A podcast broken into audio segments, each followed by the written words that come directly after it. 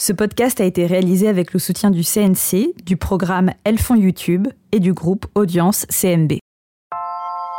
Chicane porte la voix des femmes qui font bouger l'industrie du cinéma.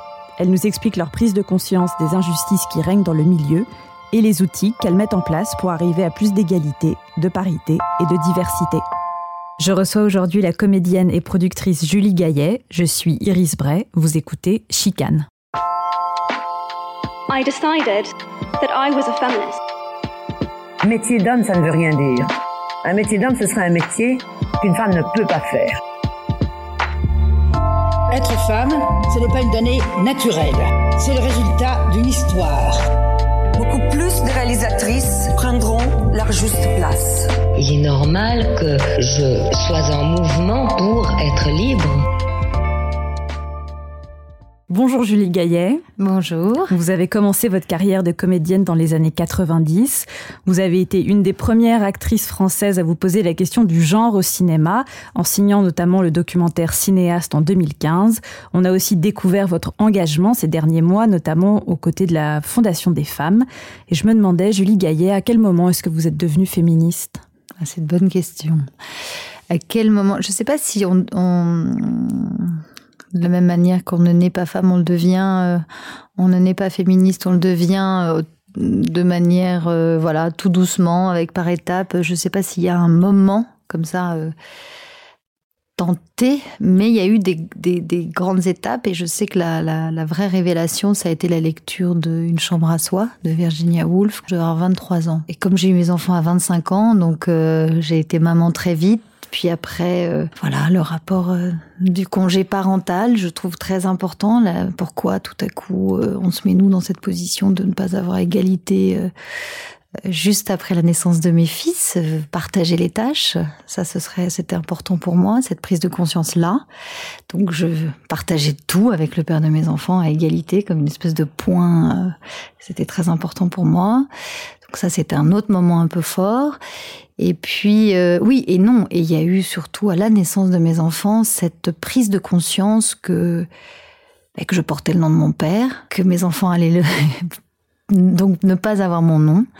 Et ça, ça a été une, prise de conscience aussi du rapport à la société, euh, de cet effacement de la femme, de cette façon de s'effacer. Donc une prise de conscience assez forte. Et puis après, eh bien, de la façon de m'excuser de ne pas faire de la production, de le faire au travers des films, mais de ne jamais vraiment euh, me mettre en avant dans le travail que je faisais, qui était de trouver des salles, de faire le casting, de travailler sur le scénario, de, de même vendre parfois les projets des films dans lesquels je jouais, c'est-à-dire bien au-delà du, du, travail de, de comédienne et, euh, et de faire, bah non, mais c'est normal, moi je suis dans l'ombre. Et donc de monter ma société de production en 2007, ça a été un acte aussi euh, de dire, euh, mais en fait, euh, voilà, pourquoi je m'excusais de, de, faire ça. Vous êtes une des seules actrices féministes en France. Pourquoi est-ce que vous êtes si peu nombreuses à revendiquer votre féminisme? Oh, je sais pas si je suis une des seules. Non, alors là, je crois, je dirais pas ça. Il y a peut-être eu une période compliquée et quand j'ai lancé, enfin quand on a lancé avec Mathieu Busson, avec qui je co-réalise, donc pareil, parité, euh, ce documentaire sur la place de la femme dans le cinéma, on s'est rendu compte que c'était pas évident. Oui, il y avait une, euh, une notion un peu négative dans le mot de féministe euh, à ce moment-là. Il y avait même des campagnes. On voyait sur des, des, jeunes femmes américaines I am not feminist et qui étaient comme ça très très virulentes et c'était surprenant. Puis il y a eu MeToo, Balance ton port, l'affaire Weinstein. Et là, il y a, ça a changé. Il y a une vague qui est arrivée et qui, qui, qui, a fait un bien fou. Mais... Mais on voit bien justement dans ce mouvement-là que certaines euh, réalisatrices euh, se sont appropriées le mot euh, féminisme, mais quand même très peu de comédiennes le font. Et notamment, vous parlez de l'affaire Weinstein. En France, les comédiennes qui se sont exprimées sur l'affaire ont souvent dit des choses qui étaient plutôt controversées, comme Catherine Deneuve, mais aussi Juliette Binoche euh, la, une, la seule en fait qui ait eu une parole en disant qu'elle était en empathie avec les victimes, c'était Isabelle Adjani. Donc on voit bien quand même qu'il y a encore une résistance dans le cinéma, de, dans le cinéma précisément et dans les comédiennes. Je crois que c'est une des raisons pour lesquelles moi j'ai vraiment milité pour euh, le maintenant on agit et le fait de rassembler et on arrête de polémiquer et on arrête parce qu'effectivement on a toutes des sensibilités différentes, mais il y a eu quand même des actrices françaises. Je pense que Léa Seydoux a été très courageuse, qui ont mm. Dit des choses, qui ont euh, témoigné de, de, de, situations compliquées. Et, mais il faut pas oublier que, alors d'abord, on a eu euh, l'affaire Brissot. C'est quand même deux comédiennes, c'est l'AVFT qui avait pris leur défense à l'époque et qu'elles n'ont plus travaillé après cette histoire-là. Mm. Euh, ça a été très compliqué. Euh, moi, je sais que le déclic de quand euh, après Balance ton port, euh, l'augmentation des plaintes de 30% partout, des dépôts de plaintes, la VFT a annoncé qu'elle fermait son standard, ça a été un déclic pour moi, tout de mm. suite. Parce que c'était lié à cette affaire Brissot, à l'idée que dans le cinéma, c'est pas évident, mais c'est pas évident partout de prendre la parole. Donc c'était pas facile pour les actrices et les médias ne parlaient que de ça, pas tellement la position féministe dont vous parlez, mais plutôt pourquoi vous ne parlez pas de vous de qui aurait pu alors certaines disaient mais on n'a pas de cas Weinstein nous en France. En tout cas c'est pas la même chose, c'est pas la même proportion. Mais qu'est-ce qu'on a, qu'est-ce qu'on n'a pas?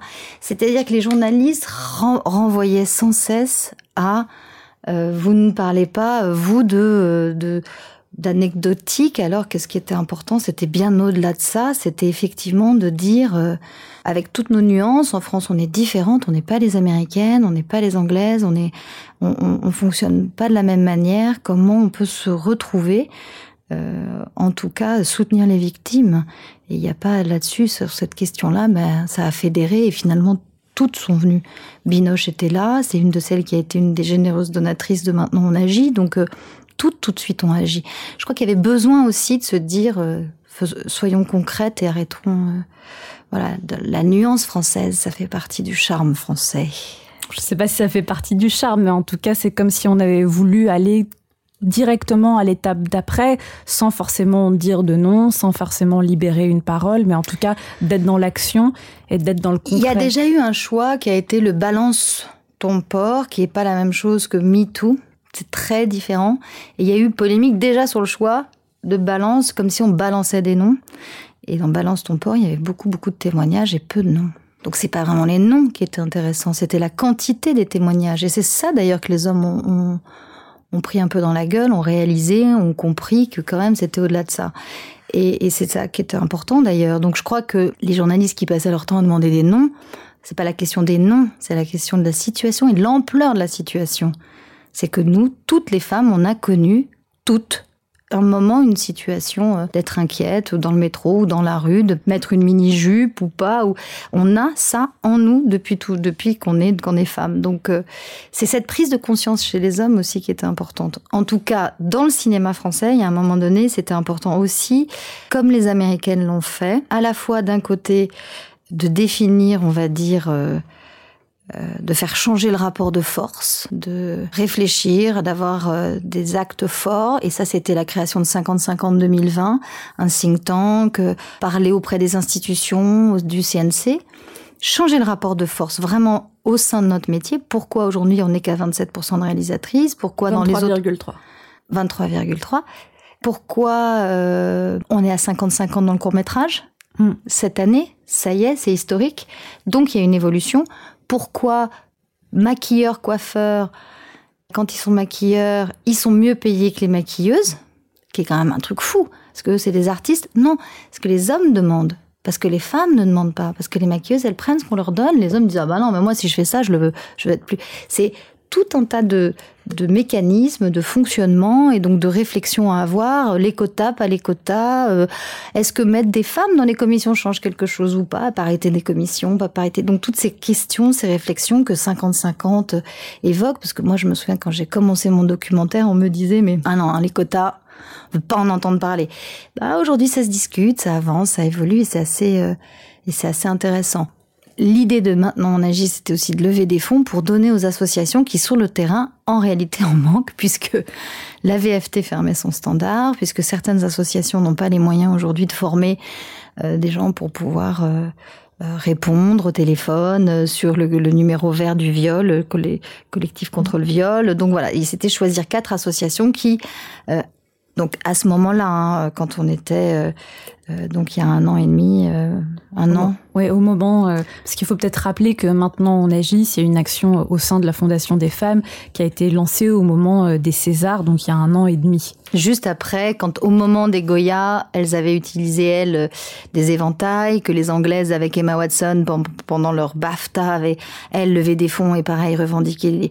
C'était un moyen, les Césars, les Oscars, les BAFTA pour nous toutes dans le cinéma de parler, de lever la voix et de devenir visible et de devenir visible et de dire voilà, il y a eu ce grand mouvement, nous aussi on en fait partie et euh, on va changer les choses. En interne dans le cinéma, il y avait celles qui ne voulaient pas faire partie de ce truc-là de maintenant on agit, dont 50-50 2020, qui elle disait non, nous on préfère faire quelque chose de politique, quelque chose de beaucoup plus euh, ce que je disais, d'auprès des institutions de beaucoup plus important, qui est de faire changer le fond. Mais l'un n'empêchant pas l'autre, c'était de se dire, bon, ben, on va tout faire en même temps. Vous, vous faites ça, ou on fait ça, parce qu'on fait toute partie du même groupe. Je crois pas du tout que ce soit euh, antagoniste, mais oui, vous avez raison. Ça, il faut que ça existe. Et de l'autre, eh ben, c'était plus les actrices, d'ailleurs. Et donc, c'est pour ça que je reviens sur votre mm. première question. Pourquoi les actrices non? Ben, finalement, elles sont toutes venues. Mais vraiment toutes et les acteurs, parce qu'il ne faut pas oublier qu'ils ont quand même eux aussi participé et donné, mais c'était l'idée de dire, bon ben voilà, maintenant on donne des sous pour euh, euh, les associations sur le terrain. C'est vrai qu'on a vu aussi cette année euh, à Cannes l'actrice qui accuse Luc Besson de viol, Sainte Van Roy, affichée sur son dos, sur un faux tatouage Stop Violence Against Women arrêtons la violence, les violences faites euh, aux femmes. C'est, on a l'impression que ce message-là, il a encore du, du, mal à être entendu. Je crois qu'on est à, à, plus de 60 femmes euh, tuées cette année depuis le 1er janvier. Mmh. Pourquoi est-ce que euh, ce message politique, on a, on en est encore là à devoir expliquer que c'est une épidémie en fait, les violences faites aux femmes? Vous avez l'impression qu'il y a eu un déclic? Euh, non, non, puisqu'il y a, bah, puisqu'on voit là, ça s'accumule, ça continue, c'est assez, assez fou. En tout cas, il y a une, une étude qui a été lancée, qui a été faite, qui a été déposée et qu'on a euh, présentée euh, au Conseil économique et social sur euh, l'argent qu'il faudrait pour lutter contre les violences faites aux femmes. Je crois que c'est 500 millions. Donc voilà, le gouvernement a ça. Hein. Il a été rendu euh, le rapport. Donc il y a des choses, on sait qu'on peut faire certaines choses, donc il faut les faire. Il y a plus qu'à, il y a plus qu'à agir. Mais là, c'est vraiment un mystère parce que je crois que on est tous très conscients de ça. Donc, euh, alors euh, nous, pour faire un peu plus de bruit cette année, on a décidé avec Muriel Robin, on s'est vu, Eva Darlan, certaines sur cette question spécifique de, des violences conjugales ou des violences, parce que vous parliez des 50, 55, je, je, crois, les féminicides, c'est plus. 57 peut-être qu'on est arrivé à 60, mais enfin, c'est là, c'est quasiment euh, un peu déprimant de toutes les semaines en avoir, euh, entendre qu'il y a une femme, euh, moi, ça me glace.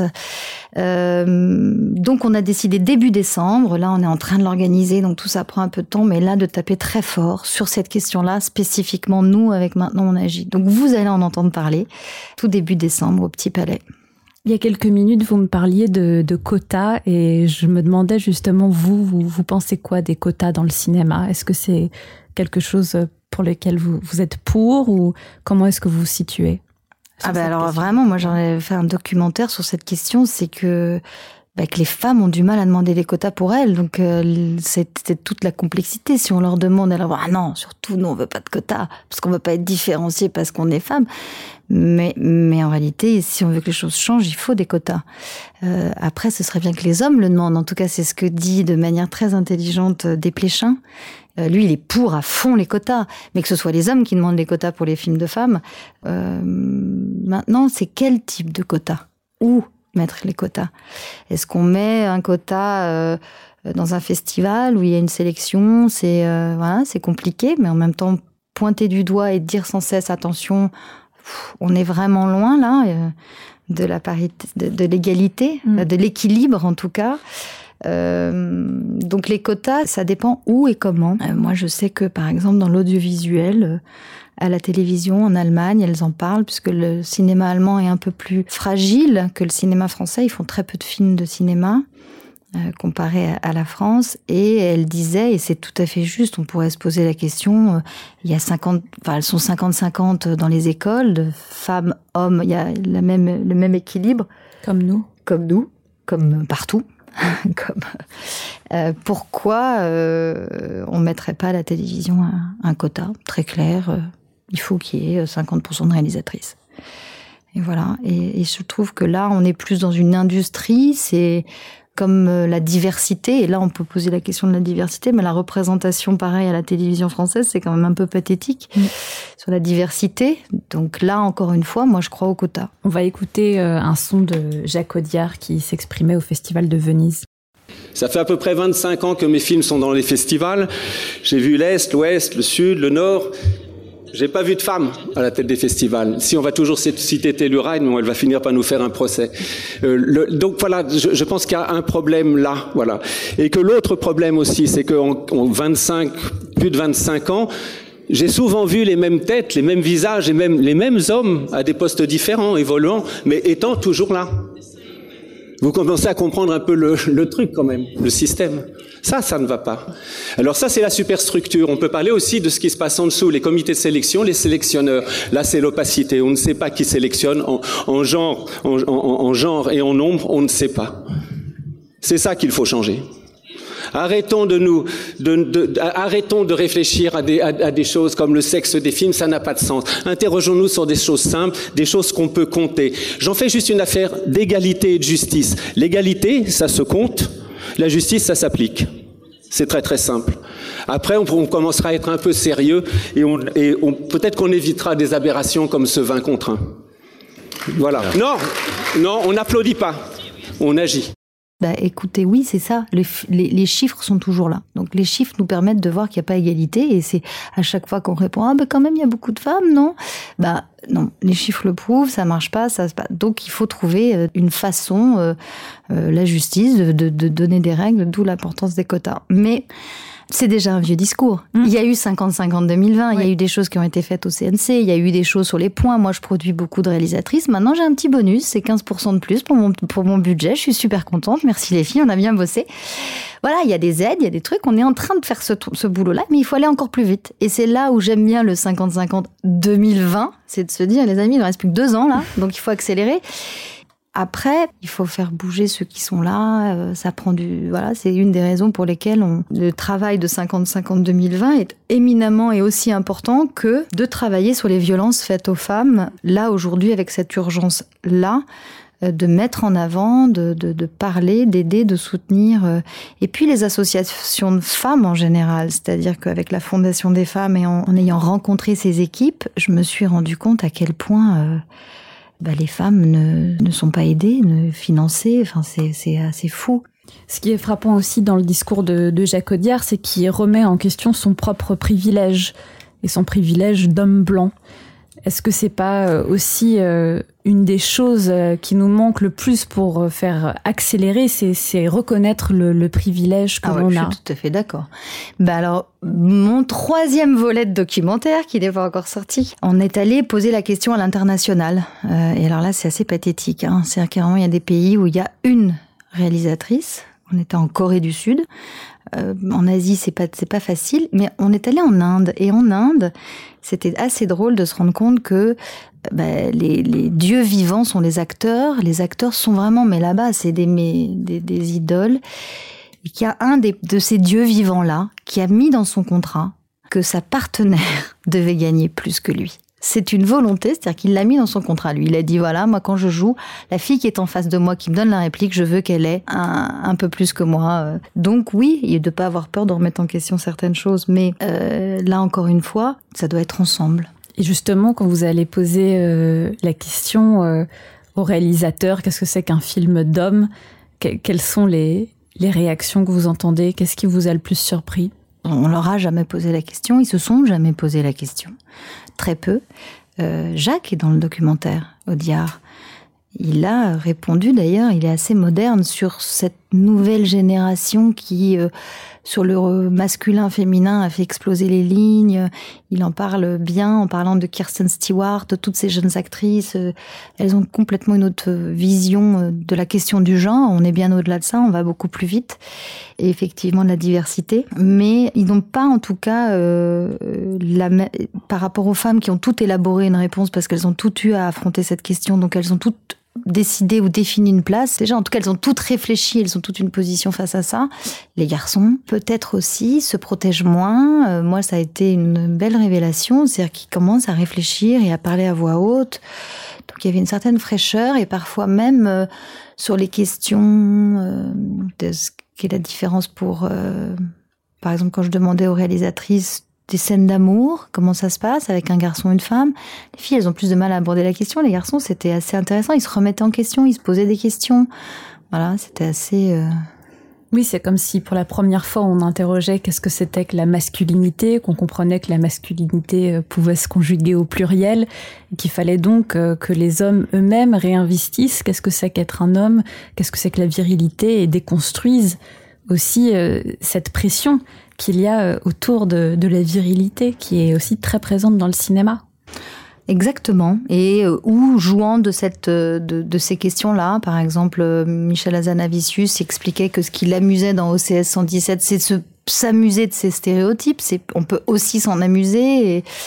Euh, c'est euh, Toledano Nakash qui explique qu'ils sont deux garçons mais qui passent leur temps à demander à des filles pour les dialogues ou travailler avec des femmes ou pas. Enfin, euh, c'est aussi sur la façon de filmer, l'écriture, parce que là où tout se retrouve, c'est que quand même à la base c'est l'écriture. Et l'écriture, ça fait longtemps en littérature qu'on voit bien qu'il y a une écriture féminine, une écriture masculine malgré tout. Oui, après le, terme écriture euh, féminine, c'est vraiment Sixou, Irigaray, Kristeva dans les années 70 qui s'emparent de ce terme et qui en font un outil théorique et politique. Hum. Euh, comme aujourd'hui, peut-être qu'on arrive à, à parler de, de, cinéma féminin, mais ce qui me paraît intéressant, c'est quand Sixou parle justement de d'écriture féminine, elle dit que Jean Genet comme elle peuvent avoir une écriture féminine. Donc finalement, la question hum. aujourd'hui, c'est est-ce qu'on, il faut encore réfléchir au cinéma en tant qu'un cinéma réalisé par des hommes ou par des femmes, ou plutôt se poser la question du féminin et du masculin dans les représentations au cinéma. C'est exactement Thelma et Louise qui a quand même été le film féministe, le grand film féministe réalisé par un homme. Scott. Mm.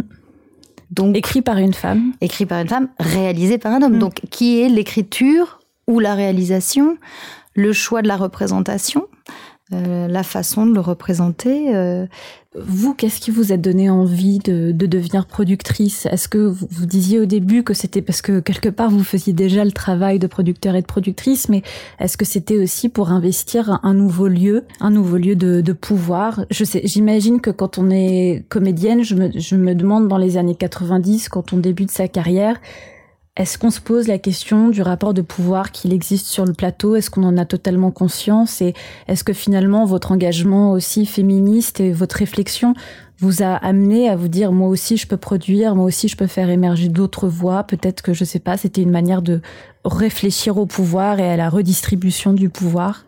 La, la, sensation de m'en amuser ou d'essayer de faire changer les lignes, je le faisais comme comédienne au travers de mes rôles, dans le choix des rôles et, et moi, j'ai toujours vu le monde comme ça, alors j'en sais rien. J'ai eu beaucoup de chance d'avoir des parents hyper en avance, hyper modernes.